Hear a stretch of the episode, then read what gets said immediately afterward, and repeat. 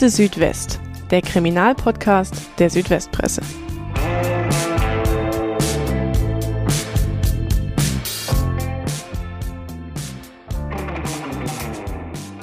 Wohl kein Verbrechen der vergangenen Jahre hat die Bevölkerung in der Region Ulm und auch darüber hinaus so sehr aufgewühlt wie die Messerattacke von Iller Kirchberg.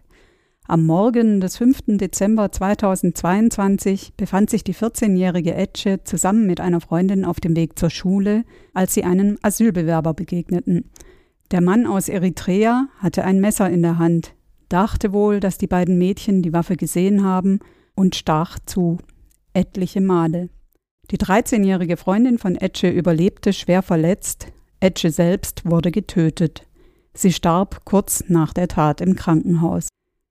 Mit dieser mörderischen Attacke beschäftigen wir uns in der neuen Folge von Akte Südwest und weil es zu diesem Fall so vieles zu sagen gibt, haben wir uns entschieden, dazu zwei Folgen zu machen. In der ersten Folge hier wollen wir uns natürlich mit der Tat selbst, aber vor allem auch mit der Gemeinde Illerkirchberg und den Folgen für den Ort auseinandersetzen. Es geht ja also um Fragen wie, was macht so ein Verbrechen mit den Menschen, die dort leben? Wie wirkt es sich auf das Miteinander aus? Und in der nächsten Folge gehen wir dann auf den Gerichtsprozess gegen den 27-jährigen Täter ein, der ja inzwischen vor dem Landgericht Ulm stattgefunden hat. Ich bin Tanja Wolter und freue mich, heute meine Kollegin Helga Meckle begrüßen zu dürfen. Sie ist Reporterin hier in der Alb-Donau-Region und damit auch für Illerkirchberg zuständig. Und sie hat sehr vieles über diesen Fall berichtet und auch vieles erlebt. Hallo Helga, schön, dass du da bist. Hallo Tanja, schön, dass ich hier sein darf.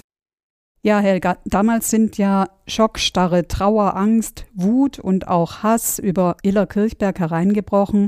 Du kennst diesen Ort schon sehr lange. Kannst du unabhängig von dem ganzen Geschehen jetzt einfach mal erzählen, was ist das für ein Ort? Wer lebt da so? Wie lebt es sich dort so? Also Illerkirchberg liegt rund zwölf Kilometer südlich von Ulm, sind so 15 Autominuten. Das besteht aus zwei großen Ortsteilen, das ist Unter- und Oberkirchberg und dann gibt es noch vier kleinere Weiler. Insgesamt leben dort knapp 5000 Menschen. Die meisten von ihnen pendeln nach Ulm zum Arbeiten oder zu den weiterführenden Schulen in der Stadt. Es ist meiner Meinung nach zumindest bis zu diesem Mord eine typische Gemeinde im Speckgürtel einer großen Stadt gewesen. Viele Einfamilienhäuser, ein ganz reges Vereinsleben. Es gibt Sportvereine, Musikvereine, einen Theaterverein, eine sehr aktive Kirchengemeinde und es gibt auch schon seit Jahren einen sehr engagierten Helferkreis für Flüchtlinge. Jetzt haben wir den 5. Dezember 2022, der Tag also, an dem diese schreckliche Tat passiert ist. Das Verbrechen hat sich äh, in diesem Ortsteil Oberkirchberg abgespielt.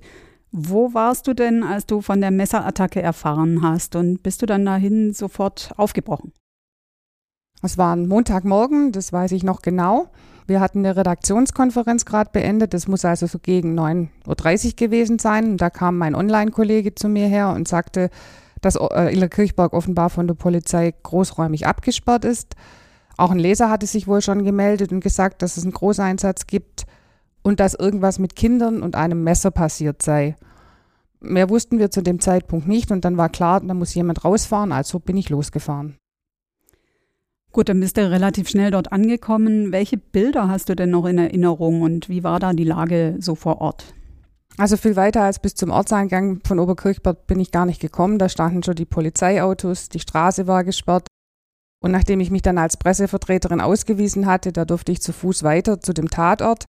Der liegt an einem Fußweg, wo es dann in Richtung Ortsmitte geht. Dort standen natürlich noch mehr Polizeiautos, noch mehr Polizisten. Es waren einige Anwohner da und auch Bürgermeister Markus Häusler stand dort. Dann war der Pressesprecher des Polizeipräsidiums Ulm schon da. Und der konnte mir zunächst eigentlich nur sagen, dass ein Zeuge so gegen 7.30 Uhr die Messerattacke wohl gesehen hatte und den Notruf gewählt hatte, dass zwei Mädchen schwer verletzt worden sind und dass der mutmaßliche Täter offenbar in ein Nachbarhaus geflüchtet sei. Das Haus war inzwischen vom SEK, also einem Spezialeinsatzkommando, gestürmt worden und sämtliche Bewohner des Hauses waren schon irgendwie weggebracht worden. Diese Ausgabe von Akte Südwest wird Ihnen präsentiert von der Systemhaus Ulm GmbH, Ihrem regionalen Full-Service-Partner in der IT. Wir kümmern uns persönlich und zuverlässig um Ihre IT-Infrastruktur.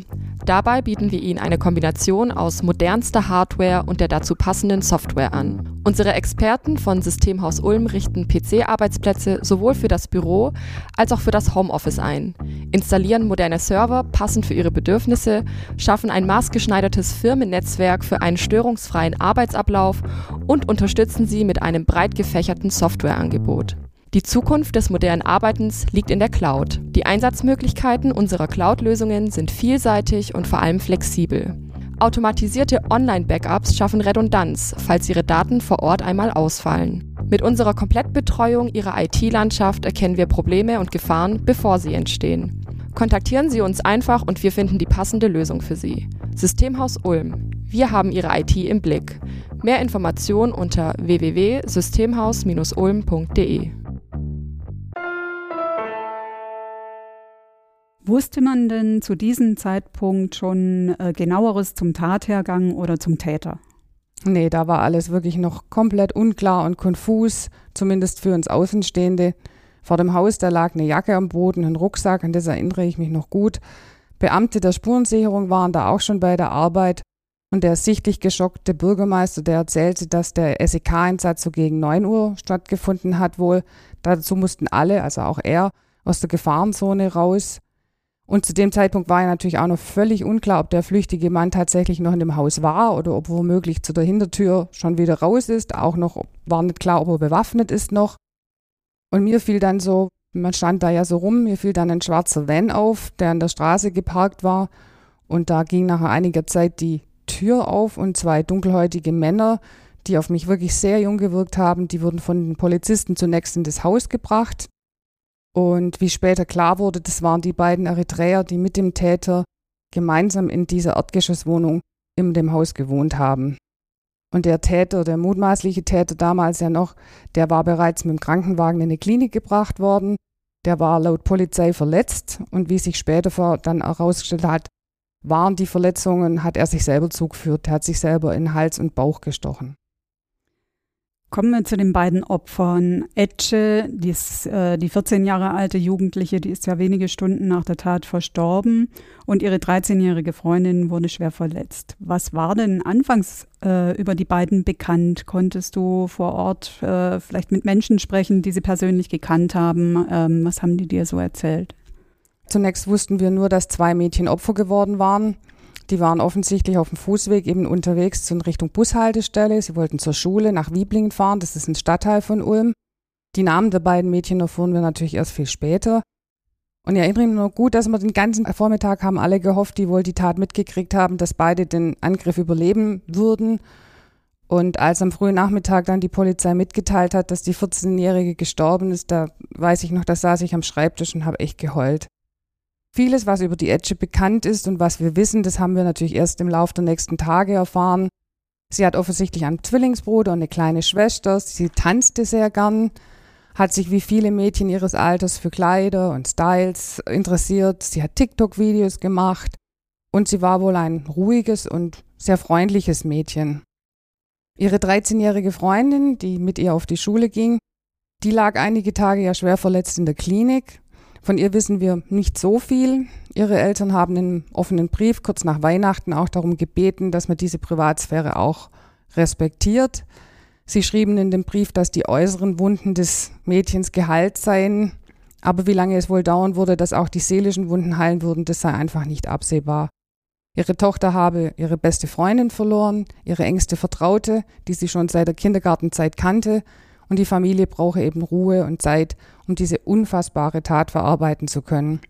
Und natürlich haben wir diesen Wunsch respektiert und tun das auch noch immer. Nichtsdestotrotz musstest du ja trotz dieses Wunsches über den Fall und alles, was da passiert ist in Illerkirchberg, äh, berichten. Wie geht man als Journalistin damit um? Ich fand es wahnsinnig schwer, vor allem dann, wo diese ganze Hasstiraden im Internet waren. Ich musste das irgendwann für mich selber auch abstellen, weil das hat mich glaube, schlecht beeinflusst. Also ich wollte das immer möglichst sachlich berichten, soweit man sachlich bleiben kann. Ich meine, das ist ein sehr emotionales Thema gewesen. Das hat, glaube ich, jeden in der Redaktion zutiefst getroffen. Aber wir haben uns immer vorgenommen, dass das schon auch so sein sollte, dass man sich da eben nicht auf irgendwelche falsche Pfade locken lässt. Das haben ja einige gemacht, dann Vorverurteilungen, Ähm, ich fand es auch unmöglich, dass manche Reporter dann in Illerkirchburg an den Türen geklingelt haben und dann die Leute gefragt haben, ähm, wisst ihr was über die Familie oder was sind das für Leute? Also ich finde schon, dass man da als Journalist und Journalistin sich schon sehr zurückhalten sollte in solchen Fällen und einfach auch versuchen, sich an den Tatsachen und an den wirklichen ähm, Fakten entlanghangeln sollte. Die Gerüchteküche ist natürlich extrem hochgekocht bei der ganzen Sache. Wie bist du dann damit umgegangen? Es kamen wirklich alle möglichen Geschichten von allen möglichen Seiten. Jeder wusste irgendwas, jeder kannte irgendjemand, der den kannte. Man muss in solchen Fällen wirklich aufpassen, dass man wirklich überprüft, was, was an den Gerüchten dran ist, ob überhaupt etwas dran ist, ob da nicht einfach auch viele Leute sich wichtig machen wollen. Das wurde dann auch schnell klar, dass dann jeder irgendwie was wusste, vermeintlich. Es haben Leute hier angerufen und man muss dann schon irgendwie auch sehr ruhig bleiben und sich denken, abklären, nochmal nachfragen und nicht irgendwas übernehmen, was jetzt irgendwo gerade durch die sozialen Medien geblasen wird. Da waren ja einmal diese beiden Mädchen, die ja völlig arglos waren und urplötzlich aus dem Nichts heraus auf dem Weg zur Schule angegriffen worden sind. Und dann haben wir den Täter, der stammt aus Eritrea, ist 2015 als Flüchtling nach Deutschland gekommen und beides zusammen hat ja bundesweit enorm hohe Wellen geschlagen. Wie hast du denn dann die, den zweiten Tag und die Folgetage erlebt? Wie war da die Stimmung in Innerkirchberg und wie viel Wut war da zu spüren auch? Naja, der Medienauflauf, der war natürlich riesig. Journalisten, Kamerateams aus ganz Deutschland sind angerückt und das war eigentlich schon so am Tag der Tat. Am Abend schon kamen da zwischen 60 und 80 Illerkirchbergerinnen und Illerkirchberger an dem Tatort zusammen. Die haben Unmengen von Blumen und Plüschtieren, Bilder, Briefe an diesem Zaun abgelegt, an dem Fußweg. Sie haben Kerzen aufgestellt. Viele standen einfach da, haben keult oder fassungslos den Kopf geschüttelt. Und da gab es auch schon welche, die halt gegen die Asylbewerber geschimpft haben und gemotzt haben. Und aber auch schon da zeigte sich, dass der Großteil der Bürger eben so plumpe Stammtischparolen überhaupt nicht dulden wollten und sie brachten diese Schreier dann echt zum Schweigen. Am nächsten Tag, das war dann Dienstag, da kam dann Landesinnenminister Thomas Strobel gemeinsam mit dem türkischen Botschafter Ahmed Bashar Sen. Der war extra von Berlin eingeflogen nach Illerkirchberg und natürlich noch ein größerer Medientross im Schlepptau die legten Grenze im Tatort nieder. Sie sprachen offensichtlich auch den Familien ihr Mitgefühl aus. Es gab eine extra Pressekonferenz, die hat mit dann am Illerkirch, an der Illerkirchburger Gemeindehalle äh, stattfinden lassen und da versprachen sie Aufklärung und auch sie baten darum, eben nicht noch mehr den Hass zu schüren. Wenn es um die Stimmung nach der Tat geht, da muss man ja dazu sagen, dass Illerkirchberg schon vorgezeichnet ist. Es gab da eine weitere Gewalttat 2019, verübt von Asylbewerbern. Was war denn damals genau passiert? Ja, das stimmt leider. In einer Flüchtlingsunterkunft in einem Weiler, der etwas außerhalb von, von Oberkirchberg liegt, da ist in der Nacht zu Halloween damals 2019, hat eine Gruppe von fünf jungen Männern aus Afghanistan, dem Iran und dem Irak eine ebenfalls 14-Jährige zunächst mitgenommen in das Haus. Sie haben sie dort unter Drogen gesetzt und dann mehrfach vergewaltigt. Vier von diesen Männern wurden vom Landgericht Ulm im März 2021 zu Haftstrafen verurteilt und der jüngste Täter, der ist 15 gewesen damals, der hat, ähm, gegen den wurde das Verfahren eingestellt, gegen einen Täter-Opfer-Ausgleich. Und diese, dieses Verbrechen, das kochte nach der Messerattacke natürlich wieder hoch vor allem auch deshalb, weil nicht mal eine Woche nach der Messerattacke herauskam, dass einer von diesen Vergewaltigern wieder in Illerkirchburg gewohnt hat. Der musste damals von der Gemeinde wieder im Ort untergebracht werden, obwohl sich Bürgermeister und Landratsamt mit Händen und Füßen dagegen gewehrt hatten. Auch die baden-württembergische Justizministerin Marion Gentkes, die mischte sich damals in diese Diskussion ein und drängte Bundesinnenministerin Nancy Faeser darauf, diese aufgesetzten Abschiebungen von Gefährdern und von verurteilten Straftätern wieder aufzunehmen. Und auch dieser Fall wurde zum bundesweiten Thema. Es war wieder Illerkirchberg und wieder ging es um Asylbewerber. Die Beerdigung von Etche, die fand dann ja schon zwei Tage nach der Tat statt. Es gab eine sehr große Trauerfeier in Illerkirchberg für sie. Kannst du einfach ein bisschen schildern, wie das genau abgelaufen ist und wie bewegend das auch war, auch für dich selbst?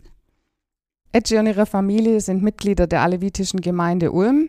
Das ist eine muslimische Glaubensgemeinschaft, deren Glauben vorschreibt, dass ein Toter innerhalb von drei Tagen beerdigt werden muss.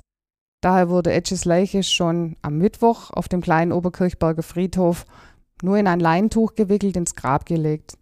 Es war auf der einen Seite wirklich entsetzlich, weil die Trauer und diese Verzweiflung grenzenlos war auf dem Friedhof. Ich habe damals geschrieben, dass ein Meer von Tränen vergossen wurde und das war wirklich keine Übertreibung. Edges beste Freundin sprach am Grab. Sie erinnerte sich an die Samstage, die sie mit ihrer Freundin auf der Eisanlage verbracht hatte. Sie erinnerte sich an den gemeinsamen Urlaub. Viele Trauergäste hatten ein Foto von der lächelnden Etche an ihrem Jackenrevers geheftet. Und trotz dieser unendlichen Trauer war die Haltung der alevitischen Gemeinde und auch der Familie von Etche wirklich beeindruckend. Wer am Grab eines ermordeten Kindes sagen kann, bitte seid alle im respektvoll miteinander und liebevoll miteinander, achtet aufeinander, der beweist meiner Meinung nach wirklich Größe und auch irgendwie eine Art von Menschenliebe, die mich beeindruckt hat. Es war übrigens die erste muslimische Beerdigung überhaupt auf dem Oberkirchberger Friedhof und es war die erste Beerdigung, die Aleviten und Sunniten in der Region gemeinsam gefeiert haben. Der Dede, so heißt der Leiter von der alevitischen Gemeinde, der sagte an Etches Grab, wir Aleviten verzeihen. Warum es so besonders war, dass Aleviten und Sunniten gemeinsam am Grab von Etche getrauert haben, das erklärt euch jetzt Moritz Klaus. Im Islam gibt es, wie auch im Christentum, verschiedene Glaubensrichtungen. Die meisten Muslime sind Sunniten. Daneben gibt es als zweitgrößte Strömung die Schiiten und dann gibt es noch die Aleviten. Das ist eine kleine Gruppierung, die von türkischen Volksgruppen gebildet wurde, hauptsächlich in Anatolien. Der Dachverband Alevitische Gemeinde Deutschland spricht von 700.000 Mitgliedern in der Bundesrepublik. Das Alevitentum unterscheidet sich deutlich von den Hauptströmungen des Islam.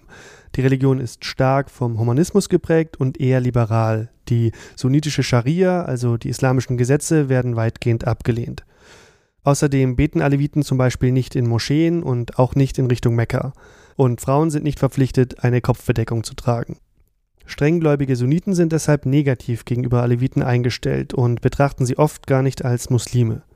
Aber auch in den alevitischen Gemeinden selbst ist umstritten, ob die Religion zum Islam gehört oder ob sie eigenständig ist. Kommen wir zu einer ganz anderen Thematik, die auch eine größere Rolle gespielt hat, nämlich den politischen Reaktionen auf die Tat. Die gab es sowohl auf lokaler Ebene als auch weit darüber hinaus. Ich kann mich zum Beispiel noch an eine größere Landtagsdebatte zu dem Thema erinnern. Mehrere AfD-Kreisverbände, die hatten ja dann am Wochenende nach der Tat zu einer Kundgebung vor dem Rathaus in Illerkirchberg aufgerufen. Äh, nach dem Motto, grob zusammengefasst, die Migrationspolitik stoppen. Man muss sich vorstellen, da steht eine Gemeinde wirklich unter Schock seit Tagen und sehr viele Menschen trauern. Zuallererst natürlich die Familie von Etche und dann kommen da rechte Gruppen und versuchen daraus politisches Kapital zu schlagen. Wie hat denn der Ort darauf reagiert? Also gegen diese AfD-Versammlung, die ist ja mit der ganzen Landesbespitze angerückt. 100 Unterstützer etwa haben sich da vom Unterkirchberger Rathaus versammelt. Da haben die Illerkirchberger eine stille Gegendemo, wie sie selber nannten, organisiert. Die Bürgerinnen und Bürger, die haben sich einfach gegenüber auf der Straßenseite aufgestellt und haben denen Schilder gezeigt. Da stand zum Beispiel drauf, wir brauchen Raum für Trauer und keine Hetze. Und man muss schon sagen, was in der Zeit vor allem dann in den sozialen Medien an Hass und Widerlichkeiten gegenüber Asylbewerbern natürlich ausgeschüttet wurde, das war schockierend und es war wirklich auch ekelhaft. Und das muss man vielleicht an der Stelle auch nochmal sagen. Der 27-Jährige ganz allein hat diese Tat begangen, der hat diese Mädchen attackiert und nur er ist verantwortlich und diese Tat ist einfach mit gar nichts zu entschuldigen. Im Laufe der Ermittlungen hat der Eritreer ja dann als Motiv angegeben, dass er sich eigentlich beim Landratsamt des Alb-Donau-Kreises einen Reiseausweis erpressen wollte mit diesem Messer. Die Mädchen wurden also rein zufällig Opfer? Ja, sie waren zur falschen Zeit am falschen Ort und das macht die Sache natürlich noch viel unerträglicher. Der Eritreer hatte nach eigenen Angaben befürchtet, dass die Mädchen beim Vorbeigehen das Messer gesehen haben, das er sich da in die Jacke gesteckt hat oder stecken wollte und er wollte damit, nach eigenen Angaben, die Mitarbeiter der Ausländerbehörde im Landratsamt bedrohen, damit er diesen Ausweis erhält. Du hast ihn schon kurz erwähnt. Iller Kirchberg hat ja einen recht jungen Bürgermeister, Markus Häusler, ein parteiloser Bürgermeister. Welche Rolle hat er denn in dieser extrem schwierigen Zeit für seine Gemeinde eingenommen? Hat er da die richtigen Worte finden können? Er hat, so finde ich zumindest, wirklich eine sehr gute und eine vor allem bedachte Haltung gezeigt. Und er war wahnsinnig im Druck und im Stress. Zu beneiden war er wirklich gar nicht. Also die Medienanfragen, die kamen ja aus dem ganzen Land. Das Rathaus wurde förmlich überrannt. Ich habe mal einmal angerufen auf dem Rathaus kurz nach der Tat und da sagte Mitarbeiterin nur, also das Rathaus steht Kopf, das gibt nur Anfragen von den Medien.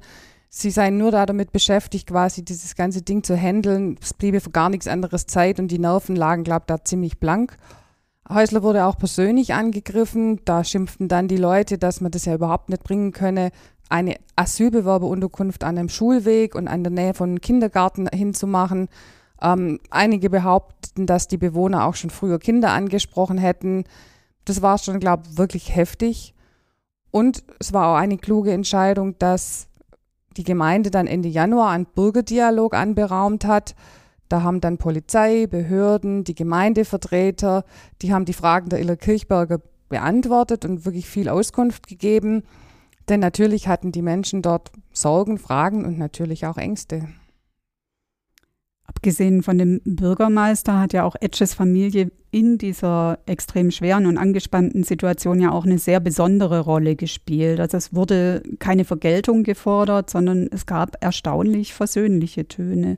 Kannst du das einfach ein bisschen schildern? Und hattest du selbst mal mit den Familienmitgliedern Kontakt? Also diese Familie zeigte unglaubliche Größe, finde ich. Schon zehn Tage nach der Tat haben sie einen offenen Brief veröffentlicht, in dem sie alle aufforderten, Hass, Hetze und Rassismus keinen Raum zu geben. Und, Zitat, auch in den dunkelsten Stunden sollten wir den Frieden zwischen allen Menschen und ihren Kulturen und Religionen suchen. Ohne diesen Frieden gibt es keine Zukunft. Auch die Eltern von der 13-Jährigen, die haben sich dem offenen Brief und dieser Haltung angeschlossen. Sie schrieben, dass niemand irgendwie eine politische Instrumentalisierung der Tat brauchen, keine Hetze gegen geflüchtete Menschen oder bestimmte Bevölkerungsgruppen. Und sie sagten auch, dass man keine so eine aufdringliche Berichterstattung brauche. Und meiner Meinung nach, das war und ist noch immer für mich sehr beeindruckend und ich bin mir auch sicher, dass diese Briefe und diese Haltung, die diese beiden Familien gezeigt haben, wirklich sehr, sehr viel dazu beigetragen haben, dass sich eben der Hass auf die Asylbewerber und die Flüchtlinge eben nicht noch weiter entladen hat. Es bestand ja äh, schon die Gefahr, dass alle Geflüchteten in dem Ort unter so eine Art Generalverdacht gestellt werden, sie seien potenzielle Gewalttäter. Wie erging es denn anderen Geflüchteten, die in Illerkirchberg leben oder damals dort noch gelebt haben? Also alle Bewohner von diesem Haus, die wurden ja sofort nach der Tat von dieser Flüchtlingsunterkunft wurden weggebracht. Darunter war auch eine siebenköpfige Familie. Ähm, für sie alle muss diese Messerattacke ja auch ziemlich traumatisch gewesen sein. Tragisch, wirklich besonders tragisch war, dass sich dann drei Tage nach dem Mord an der Etsche einer von diesen Mitbewohnern des Täters das Leben genommen hat. Er war 25. Über seine Gründe wissen wir wirklich nicht viel, aber es ist wohl schon ein Zusammenhang mit der Messerattacke, der liegt ja wohl nahe. Ja, wir wollen da jetzt gar nicht weiter drauf eingehen, weil Medien ja auch generell Zurückhaltung üben, wenn es um Suizide geht. Wenn von euch sich jemand in einer persönlichen Krise befindet oder Hilfe braucht, redet darüber. Es gibt eine Vielzahl von Hilfsangeboten, die euch ermöglichen, anonym mit Menschen über diese Situation zu sprechen. Und das geht telefonisch, im Chat, per Mail oder persönlich. Kontaktiert einfach die Telefonseelsorge unter der kostenlosen Rufnummer 0800 111 0111 oder 0800 111 0222.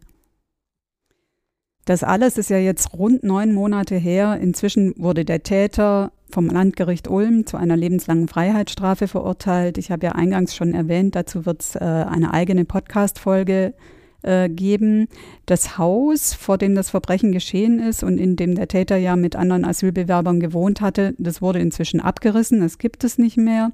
Wie ist denn heute die Stimmung in Illerkirchberg? Haben es die Menschen äh, geschafft, zu ihrem Alltag, zur Norm Normalität irgendwie zurückzufinden? Wie sehr prägt die Tat heute das Leben noch in der Gemeinde? Naja, so eine Tat, der Mord, der bleibt sicherlich für immer in dem Gedächtnis der Gemeinde. Aber es war schon auch so, dass bereits vor dem Prozess viele Menschen gesagt haben oder die Hoffnung geäußert haben, dass irgendwie auch mal wieder Ruhe einkehrt, dass zurück zur Normalität wieder geht. Und ich denke, seit dem Urteil ist es auch bis zu einem gewissen Grad gelungen. Gibt es denn heute noch sichtbare Zeichen in dem Ort, die auf die Tat oder auf Etche hinweisen? Zum Beispiel Gedenksteine, vielleicht gibt es auch immer noch Blumen, die dort niedergelegt werden. Vielleicht gibt es in der Schule von Etche äh, irgendeine Stelle, wo an sie erinnert wird oder in sozialen Netzwerken auch. Also auf dem Areal, auf dem dieses, diese Flüchtlingsunterkunft stand, das ist abgerissen, dieses alte herunterkommende Haus, das ist jetzt mittlerweile als Wiese eingesät, es stehen Stellwände, da sind Blumen drauf gemalt, alles ist bunt und schön. Und diesen Abriss von dem Haus hatte sich ja Edges Vater bei, einer, bei dieser Infoveranstaltung, die ich vorher erwähnt habe, diesem Bürgerdialog im Januar gewünscht. Er sagte damals, dass er wolle, dass seine beiden anderen Kinder nicht immer da vorbeilaufen müssen und sehen müssen, dass dort ein Tatort ist, sondern er sagte damals eigene Worte, eine schöne grüne Wiese solle entstehen, auf der Kinder spielen können. Ja, das ist ja bei all der Tragik dieses äh, schrecklichen Geschehens dann doch ein bisschen ein Hoffnungszeichen auch.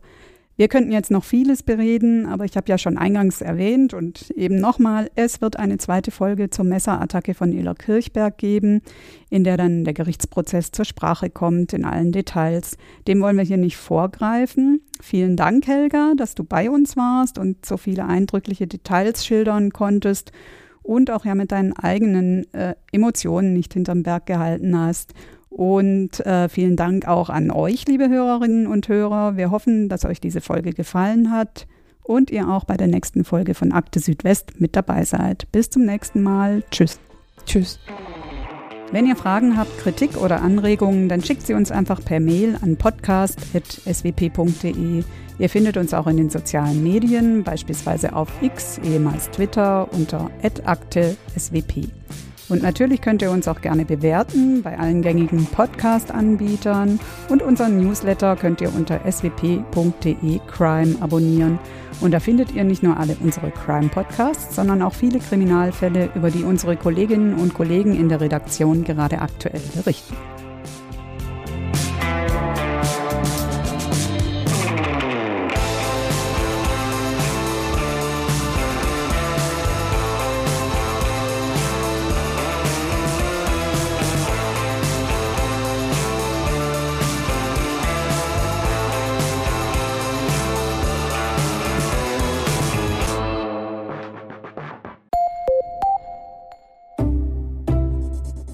Podcast hörst du kostenlos. Möglich wird das durch unsere vielen Abonnentinnen und Abonnenten.